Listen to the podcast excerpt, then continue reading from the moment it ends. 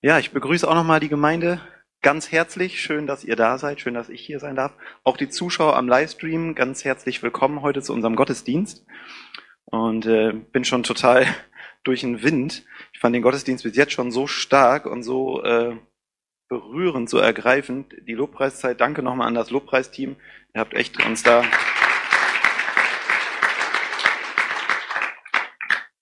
Also das kann man einem für ein größeres Geschenk machen, als einen in die Gegenwart Gottes zu führen.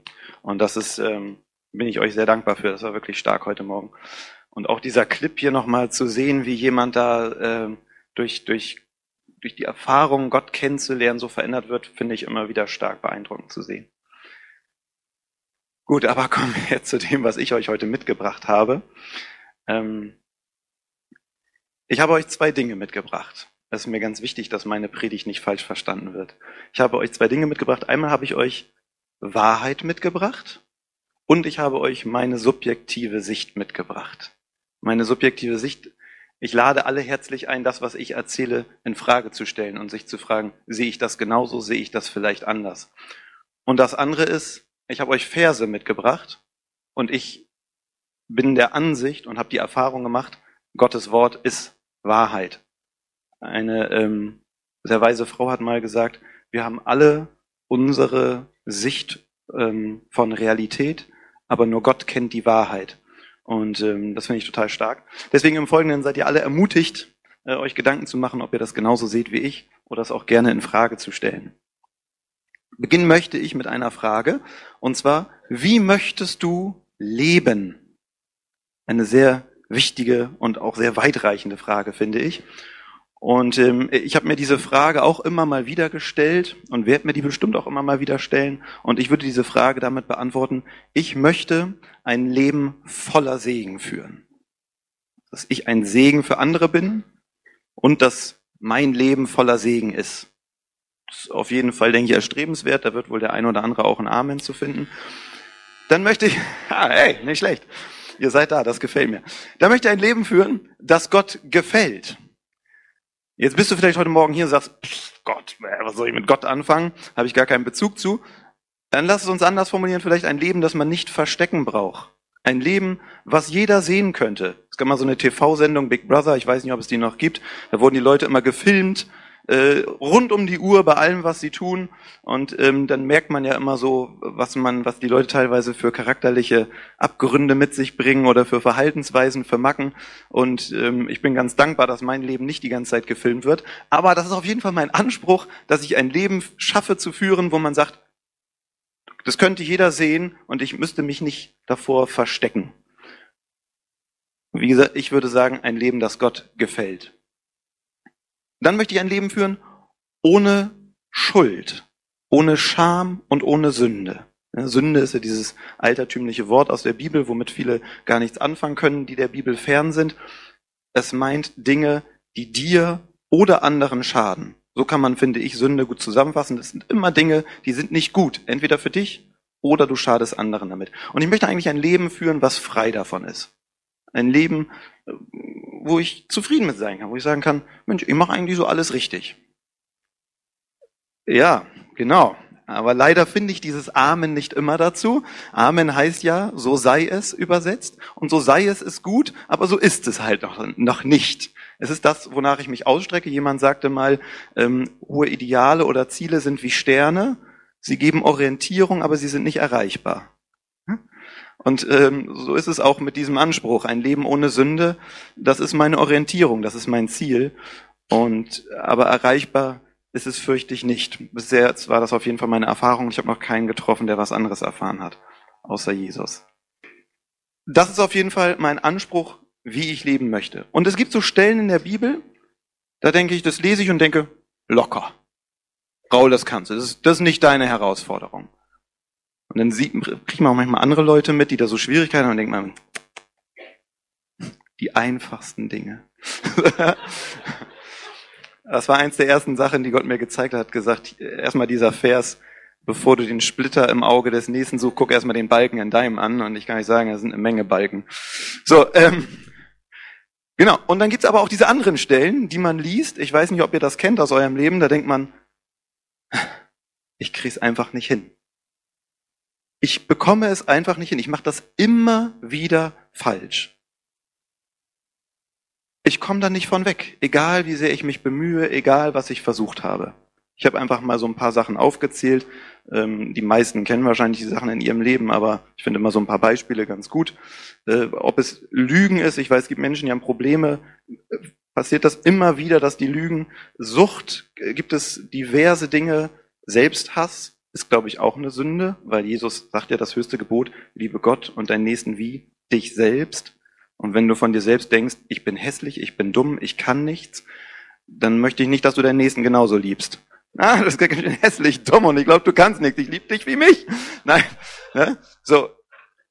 Dann Essstörungen, Lästern. Viele Männer haben mit Pornografie zu tun. Zorn. In der Bibel gibt's ja auch diesen heiligen Zorn. Davon rede ich nicht, sondern ich rede von so Ausrastern. Ich habe mal von meiner Tochter die Puppe kaputt geschmissen. So eine solide Babyborn. Die hatte danach den Schädel auf, das Auge lag irgendwo rum. Meine Tochter total geweint.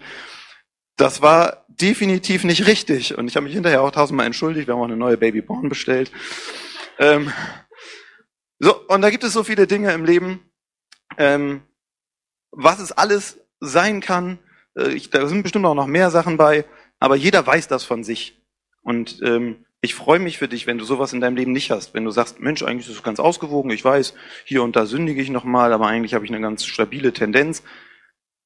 Aber wenn es in deinem Leben etwas gibt, wo du sagst, ah, da ist diese eine Sache, das krieg ich einfach nicht in den Griff und da fall ich immer wieder, dann bin ich mit dir.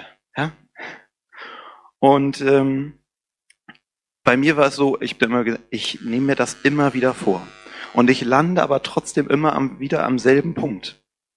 Und manchmal gelingt uns das vielleicht eine Zeit lang und dann sind wir total zufrieden. Ja, dann dann, dann, dann sagen wir so, oh ja, jetzt habe ich es im Griff oder so. Und ich kenne das sogar, dass ich dann in dieser Phase, wo ich das im Griff habe, Wochen, Monate, werde ich, fange ich sogar an, mich über andere zu erheben. Werde ich sogar richtig stolz. So, bis man es dann wieder nicht hingekriegt hat. Und dann kenne ich von mir, ich bin dann total am Boden. Oh nein, ich habe wieder nicht hingekriegt. Ich kriege nie hin und das habe ich niemals. Und dann kommt man so ein, kommt man leicht in so eine Selbstverdammnis rein. Jetzt denkt vielleicht einige von euch, oh Mann, Raul, du hast echt Probleme. Aber wenn nur einer heute Morgen da ist, dem das noch so geht, dann freue ich mich, dass du weißt, du bist nicht alleine, ja? Und ähm, das Problem ist auch, diese Dinge, die können einen geistlich lähmen. Ja? Du fängst an zu denken, ich komme geistlich einfach nicht weiter, wegen dieser einen Sache. Wenn ich das nur in den Griff, ich, Immer versuche ich mich geistig zu entwickeln und dann passiert das wieder und dann denke ich wieder, nee, ich kann meinen Dienst nicht machen mit dieser Sache in meinem Leben. Oder ich kann doch nicht äh, Lobpreis machen mit dieser Sache. Oder ich werde Gott nie näher kommen, weil diese Sache wird uns immer trennen und so weiter. Diese Dinge, die einen immer wieder zurückzuwerfen scheinen. Und während ich so über diese Aspekte nachsonnen, wurde mir etwas bewusst. Jetzt muss ich ein bisschen formulieren, äh, überlegen, wie ich das formuliere, weil manchmal passiert es ja, dass Gott einem so Eingebung schenkt. Ja, so Gedanken übernatürlicher Weisheit, wo man denkt, so, wow, das war eine Eingebung von Gott. Und manchmal sind das auch so eigene Gedanken. Und ich möchte zum Folgenden, ich weiß nicht genau, was mir Gott da gegeben hat und was meine eigenen Gedanken waren. Ähm, könnt ihr für euch selber euch einen Eindruck machen. Mir wurde bewusst, all diese Gedanken beinhalten im Wesentlichen zwei Aspekte. Die sind einmal ich und Sünde. All diese Gedanken, ich bekomme es nicht hin, ich habe wieder gesündigt, ich kriege diese Sünde nicht hin, ich habe es jetzt mal geschafft, ich bin wieder hingefallen. Es geht die ganze Zeit um ich und um Sünde. Und da sind mir zwei Schlüssel bewusst geworden, wie ich meine. Wie gesagt, ihr dürft das alles gerne in Frage stellen. Und deswegen, ähm, nee, erstmal genau der, der, der Thema, das Thema meiner Predigt heute lautet Focus. Also Focus, Englisch, Deutsch, Fokus. Nur ein Buchstabe, der den Unterschied macht. Ähm, ich glaube, es kommt darauf an, worauf wir unseren Fokus setzen. Und ich möchte, wie gesagt, zwei Schlüssel benennen. Für mich ist der erste, worauf wir unseren Fokus nicht setzen sollten. Damit möchte ich gern beginnen. Und zwar sollten wir unseren Fokus meiner Meinung nach nicht auf den Kampf gegen Sünde legen. Nicht, dass der Erste hier schon Stein wirft und sagt, ihr Lehre, der sagt, wir sollen nicht gegen Sünde kämpfen. Natürlich, ähm, ich möchte das auf keinen Fall hier ähm, zu locker darstellen. Ja? Sünde ist etwas, ist wie eine, ähm, wie ein Gift in unserem Leben, in unserer Seele. Und ähm, mir kommt es darauf an, die richtige Haltung zu haben. Dazu ein kleines Beispiel aus meinem Familienalltag. Ähm, meine Kinder, ja, ich finde sehr schön, Gott benutzt ja ganz oft in der Bibel dieses Bild, er ist der Vater und wir sind die Kinder. Finde ich ein total starkes Bild. Habe ich richtig gut erst verstanden, als ich selbst Vater geworden bin. Ich bin Vater von vier Kindern und ähm, da habe ich gab so viele Situationen, wo ich bemerkt habe, ah, und so sieht mich auch Gott. Verstehe. Und da fand ich total stark. Wir waren auf Mutter-Kind-Kur und die Kids, also ich durfte auch da sein, ne, nach Raul in der Mutter-Kind-Kur. Ja, genau. Ich verkörper nicht beide Rollen, nein. Also wir waren auf dieser äh, Mutter-Kind-Kur und Vater durfte dabei sein und dann haben wir mit den Tag, äh, den Tag mit den Kindern verbracht und da waren viele Situationen, die einfach voll anstrengend und nervig waren und die haben einfach nicht gehört und ich habe denen das ein paar Mal gesagt, äh, Leute, das ist echt nervig und anstrengend und unser Zusammenleben wäre viel harmonischer, wenn ihr einfach macht, was wir sagen. Bin sicher, da haben jetzt viele Eltern gelacht. So, und ähm, dann abends beim zu Bett gehen, das ist ja immer noch mal so eine so eine Zeit, ähm, so eine schöne Zeit der Nähe, finde ich. Also meine Kinder kommen dann immer noch, kriegen noch einen Kurs und noch Umarmung und die wollen dann immer gar nicht gehen lassen und möchten noch für mich beten und so. Und dann sagten die auf jeden Fall, Daddy, morgen wollen wir alles machen, was du sagst. Und das fand ich so cool. Diese Herzenshaltung hat mein Herz berührt, dass ich gemerkt habe, wow, die haben mich so lieb und die wollen eigentlich. Die wollen eigentlich alles richtig machen und die wollen mir gefallen und die wollen hören auf das, was ich sage. Und ich bin mir ziemlich sicher, diese Herzenshaltung wünscht sich Gott, dass wir da sind und sagen, Papa, morgen will ich alles so machen, wie du sagst. Und der weiß ganz genau, kriegst du eh nicht hin, aber wow, du, wie schön, ja, dass du das willst, dass ich dir so wichtig bin und dass du mich so liebst. Und das finde ich stark. Mit dieser Herzenshaltung möchte ich natürlich daran gehen, die sollte schon da sein. Ne? Also nicht die so, pff, mir egal, was der Alte sagt, das ist ganz schlecht. Aber diese Haltung zu haben, das finde ich gut. So, mit dieser Haltung würde ich sagen, lege deinen Fokus nicht auf den Kampf gegen Sünde. Warum? Ich kann euch das begründen. Ich habe euch zwei Verse mitgebracht. Der erste Grund ist, Erfolg macht stolz.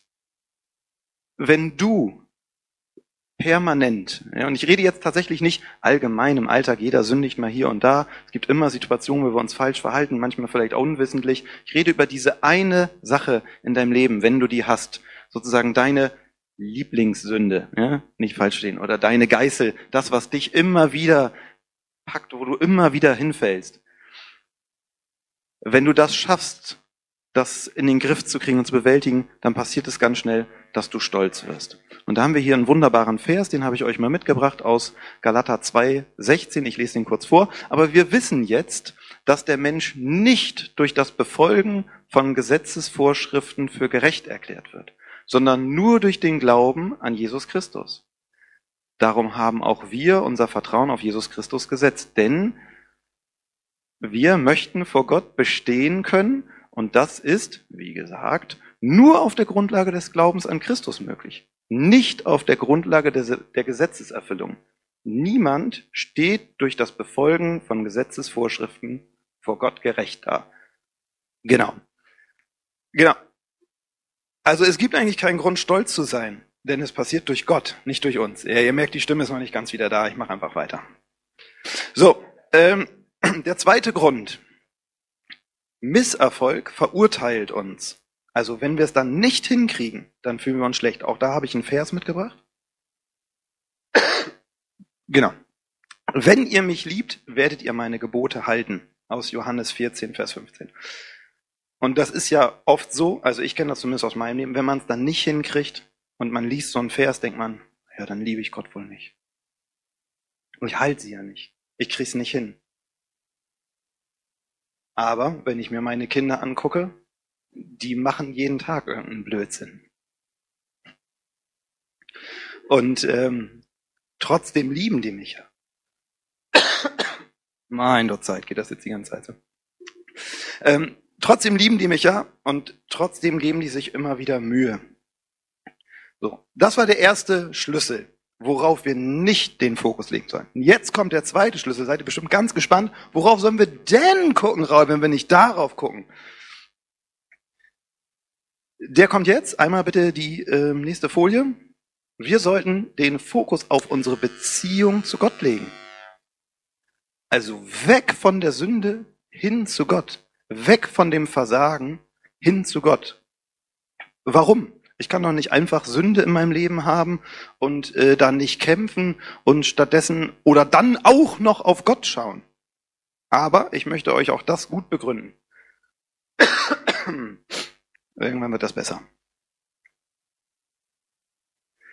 Der erste Grund ist, auch wieder ein Vers, in seiner Gegenwart, heißt es in der Bibel, werden wir verwandelt.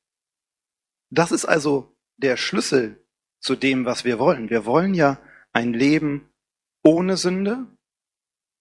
Auch wenn wir wissen, dass wir es nicht erreichen, wissen wir aber, dass wir ein Leben mit weniger Sünde auf jeden Fall erreichen können. Und dieser, ähm, bitte einmal den Vers dazu, weil ich kann ja hier viel behaupten. Da steht nämlich in 2. Korinther 3, Vers 18, ja, wir alle sehen mit unverhülltem Gesicht die Herrlichkeit des Herrn.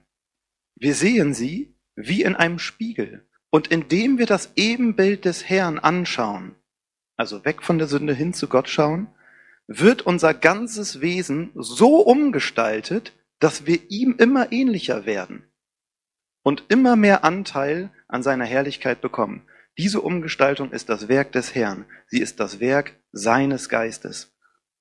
Richtig krasse Verse finde ich total stark, hat mich nochmal selbst tierisch gesegnet, das zu lesen. Das ist der erste Grund, warum wir auf Gott schauen sollten. Der zweite Grund. Er schafft in uns das Wollen und das Vollbringen. Bitte einmal den nächsten Vers. Gott selbst ist ja in euch am Werk und macht euch nicht nur bereit, sondern auch fähig, das zu tun, was ihm gefällt. Aus Philippa 2, 13. Das ist, finde ich, total stark, weil ähm, also ich habe mich damit anfänglich schlecht gefühlt, dass ich dachte, ich krieg's nicht hin und jetzt sag ich Gott noch, hilf du mir dabei, dass ich es hinkriege. Und Gott sagt aber, er ist derjenige, der das in uns wirkt, das Wollen und das Vollbringen. Grund drei. Gott schenkt Freiheit. Und Sünde ist immer etwas, was uns bindet. Das sind Dinge, die halten uns fest, die, äh, die engen uns ein. Und Gott ist Freiheit. Der nächste Vers bitte einmal. Der Herr aber ist der Geist. Wo der Geist des Herrn ist, da ist die Freiheit. Sehr schön.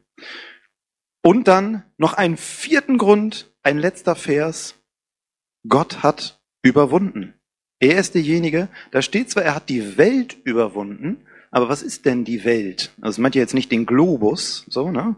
Von mir aus auch die Scheibe, da gibt's ja so einige Theoretiker, ähm, die daran festhalten.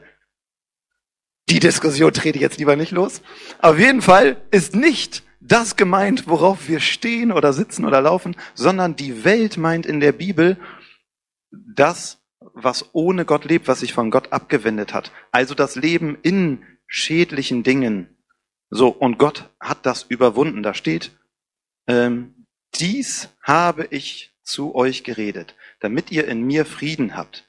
In der Welt habt ihr Bedrängnis aber seid guten Mutes. Ich habe die Welt überwunden.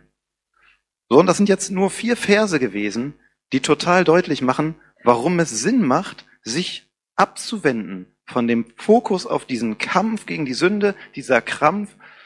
Und ich möchte nochmal betonen, es geht mir nicht darum, dass ich sage, oh, Sünde ist okay, brauchst nicht gegen ankämpfen. Es ist total stark, als ich mich mit dem Thema Gott hat die Sünde überwunden oder die Welt überwunden beschäftigt habe, da waren unglaublich viele Verse. Und der erste Vers ist dieser. Jesus hat überwunden.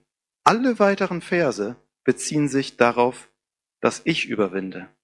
Beziehen sich darauf, ihr habt überwunden in dem, Es geht immer um Jesus. Es geht immer darum, ohne Gott kriegen wir das nicht hin. Aber es geht immer darum, wir müssen auch aktiv werden. Das heißt, ich kann euch hier nicht davon freisprechen, von einem eigenen Handeln. Aber es geht mir darum, wenn dein Leben nur noch ein Kampf ist und du sagst, ich, ich kämpfe eigentlich nur noch jeden Tag. Ich kämpfe aus dem richtigen Motiv, ja, ich will näher zu Gott, aber ich kämpfe die ganze Zeit an gegen, gegen irgendwas in meinem Leben, gegen irgendeine Sünde, gegen irgendeine Abhängigkeit oder Sucht oder was auch immer das ist. Ich möchte dich ermutigen, mal den Fokus wegzulenken von dem Kampf und der Sünde hin zu Gott. Denn in ihm passieren diese ganzen Dinge. In seiner Gegenwart wirst du verwandelt. Er schafft das Wollen und das Vollbringen in dir. Er führt in die Freiheit. Und er hat überwunden. Also weg von diesem Kampf, von diesem Krampf hin zu Gott. Und ich habe euch einen kleinen Clip mitgebracht heute. Ähm, der finde ich nochmal ganz schön äh, veranschaulicht. Na, ich möchte nicht zu viel sagen, ich werde euch hinterher was dazu sagen. Ich habe euch einen kleinen Clip mitgebracht, es geht um einen Herrn, der ist in einem Wartezimmer und äh, wird da aufgefordert, eben kurz Platz zu nehmen und äh, er wird gleich in Empfang genommen und schaut einfach mal, wie er sich dort die Wartezeit vertreibt. Ja, das Bild hängt schief. Sein Fokus lag ganz klar auf dem, was falsch läuft. Ich frage mich, was wäre passiert, wenn der Herr seinen Fokus darauf gelegt hätte, wie schön saftig diese Orangen auf dem Tisch aussahen. Oder wie lieblich die Musik war. Oder wie bequem das Sofa, wie hübsch der Raum eingerichtet war. Ich bin mir sicher, wir hätten deutlich weniger gelacht. Aber ähm, aber ich finde immer Humor ist, wenn man trotzdem lacht. Und es war, ich beziehe das jetzt ja darauf, was passiert, wenn wir uns immer auf das konzentrieren, was läuft noch nicht richtig, was läuft noch falsch. Und dann gehen wir da immer weiter rein. Und das war bei ihm, ist das in einer Katastrophe geendet, ja. Ähm, und ich möchte euch heute Morgen tatsächlich ermutigen, dass ihr den Fokus auf das Positive legt auf das, auf, ja, auf Gott legt und auf das, was er euch zuspricht. Und ich habe euch auch noch mal ein Bild mitgebracht. Das kam mir so direkt in Erinnerung, als ich über das, über das Thema nachdachte. Das habe ich so vor vier Jahren gemacht, auf dem Weg zur Arbeit. Da stand immer dieser alte, schäbige Stromkasten, Stromversorger oder wie man das nennt. Und plötzlich war da eines Tages so ein brandneuer daneben. Und ich fand das einfach so stark, diesen Kontrast zwischen diesen beiden äh, Dingen. Da habe ich gedacht, das muss ich fotografieren. Irgendwann brauchst du das. Und äh, heute ist der Tag. Und ich finde, es passt total gut, dieses Bild, zu dem, was ich sagen möchte. Denn die Frage ist, also, ich finde, dieser erste Stromkasten, der zeigt total dieses alte Ich. Ja? Sicherlich sehr spannend, man kann vieles entdecken aber auch ziemlich runtergekommen, versüfft, beschädigt, beschmiert, besudelt. Da sind Dinge schiefgelaufen, da wurde unsachgemäß mit umgegangen. Einfach, ja, das Leben, wie es manchmal mit einem spielt. Und dann bin ich Christ geworden und in der Bibel steht, wenn wir Christ werden, werden wir eine neue Schöpfung. Das Alte ist vergangen, etwas Neues ist geworden. Und die sehen wir direkt daneben, diese neue Schöpfung. Und ähm, ich befinde das auch in der Bibel, diese Beschreibung, das alte Ich möchte immer gerne mal wieder zurück. Ja, in der Bibel wird das als das Fleisch beschrieben. Finde ich eigentlich schade, weil ich mag Fleisch. Finde ich immer schade, wenn das da so runtergemacht wird und das in so ein schlechtes Licht kommt. Aber die Bibel meint ja mit das Fleisch eigentlich die Sünde, ja, das, was in uns. Weil ihr kennt das sicher alle. Es ist ja nicht so, ähm, dass wir destruktiven Verhaltensweisen vollkommen abgeneigt sind. Ja? Ich habe übrigens früher immer gedacht, dass jeder Mensch von Geburt an erstmal gut ist. Und äh, dann musste ich in der Bibel lesen, dass Gott sagt, jeder Mensch ist schlecht. Das hat er meine, meine Wertevorstellung total auf den Kopf gestellt. Aber als ich das reflektiert habe, habe ich gemerkt, ne, ich habe ja auch mal im Kindergarten gearbeitet, jahrelang, und da habe ich ja festgestellt, also du musst den Kindern nicht beibringen zu hauen. Ja, oder dem anderen was wegzunehmen oder gemein zu sein. Jetzt sag doch mal was Gemeines auch mal, damit du mal weißt, wie sich das anfühlt. Der weint ja noch gar nicht. Ne? Das, ist ja total Quatsch, sondern das Gegenteil ist ja der Fall. Das bringen die automatisch mit. Ne? Und bei meinen jetzt merke ich es ja von klein auf an, von Geburt an. Das ist ja, und, und nicht, weil die das zu Hause lernen, ja, weil Katie und ich uns hier die ganze Zeit ordentlich eine reinwürgen, sondern das haben die in sich. Das ist die erste natürliche Reaktion. Ich meins, gib her, nein, okay. So, da wird der, der, der Plastikbagger in der Sandkiste direkt zweckentfremdet und über den Kopf gezogen. So, da kennen die nichts. Die müssen erstmal lernen, das, das Gute, das Richtige müssen die lernen.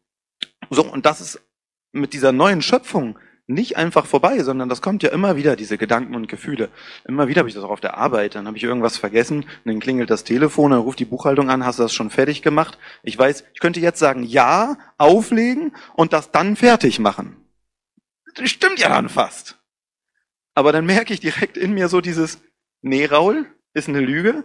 Sag, du hast es noch nicht gemacht, aber du kümmerst dich gleich drum. Ne? So, und das ist, das kommt ja immer wieder. Ich weiß nicht, ob ihr das kennt. Vielleicht sagt ihr auch, oh, Raul, du bist aber noch ganz schön weit hinten. Aber ich kenne das von mir auf jeden Fall.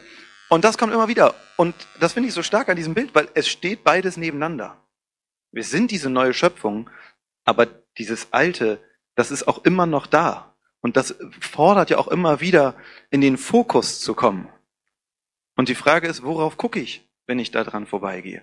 Konzentriere ich mich die ganze Zeit auf dieses alte, runtergekommene, ähm, was voller destruktiver äh, Begehren ist, oder richte ich meinen Fokus immer wieder auf diesen neuen, viel größeren und sicherlich leistungsstärkeren Stromkasten. Ich habe keine Ahnung von der Materie, aber das interpretiere ich da jetzt mal rein, weil er sieht einfach größer aus. Ähm, genau. Und ich finde, das ist ein, ein sehr schönes Bild dafür.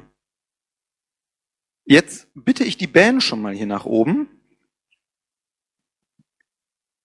Und ich möchte gerne mit euch noch äh, ins Gebet gehen und ähm, euch die Gelegenheit geben, darauf zu reagieren, darauf eine Antwort zu geben, wenn man so mag. Ähm, ich bitte die Gemeinde mal, dass sie dazu aufsteht. Okay, wenn dich das heute Morgen angesprochen hat und du hast irgendwas in deinem Leben, wo du sagst, yo, das ist mein Fokus geworden. Das ist eine Bürde und ich konzentriere mich auf die. Ich, ich hänge daran fest an etwas, was mir nicht gelingt, wo ich noch nicht am Ziel bin. Dann möchte ich dich heute Morgen ermutigen, dass du das ablegst und dass du deinen Fokus änderst auf Gott. Und wenn dich das gar nicht betrifft, dann möchte ich, dass du dir das zu Herzen nimmst, wenn du mit jemandem sprichst, der das hat. Dass du nicht, so wie ich das oft falsch gemacht habe, dir ein Urteil nimmst und sagst, oh ja, da muss er aber endlich mal einen Griff kriegen. Sondern dass du, dass du der anderen Person hilfst, davon wegzugehen, zu sagen, komm her. Wir sind alle nicht am Ziel. Lass das los. Komm, wir gehen zusammen zu Gott. Wir schauen auf Gott. Und Gott ist derjenige, der überwunden hat. Ich bitte euch, dass ihr einfach eure Hände öffnet, wenn ihr das mögt. Ähm, und ich bete einfach für euch und äh, ihr dürft einfach empfangen. Jesus, ich danke dir für jeden, der heute Morgen hier ist. Und ich danke dir, dass wir alle noch auf dem Weg sind. Keiner ist am Ziel her. Und manchmal gibt es diese Dinge im Leben, die uns immer wieder zu Fall bringen. Und äh, wo wir einfach nicht weiterkommen, wo wir das Gefühl haben, Mensch, ich, wieso kriege ich es nicht hin?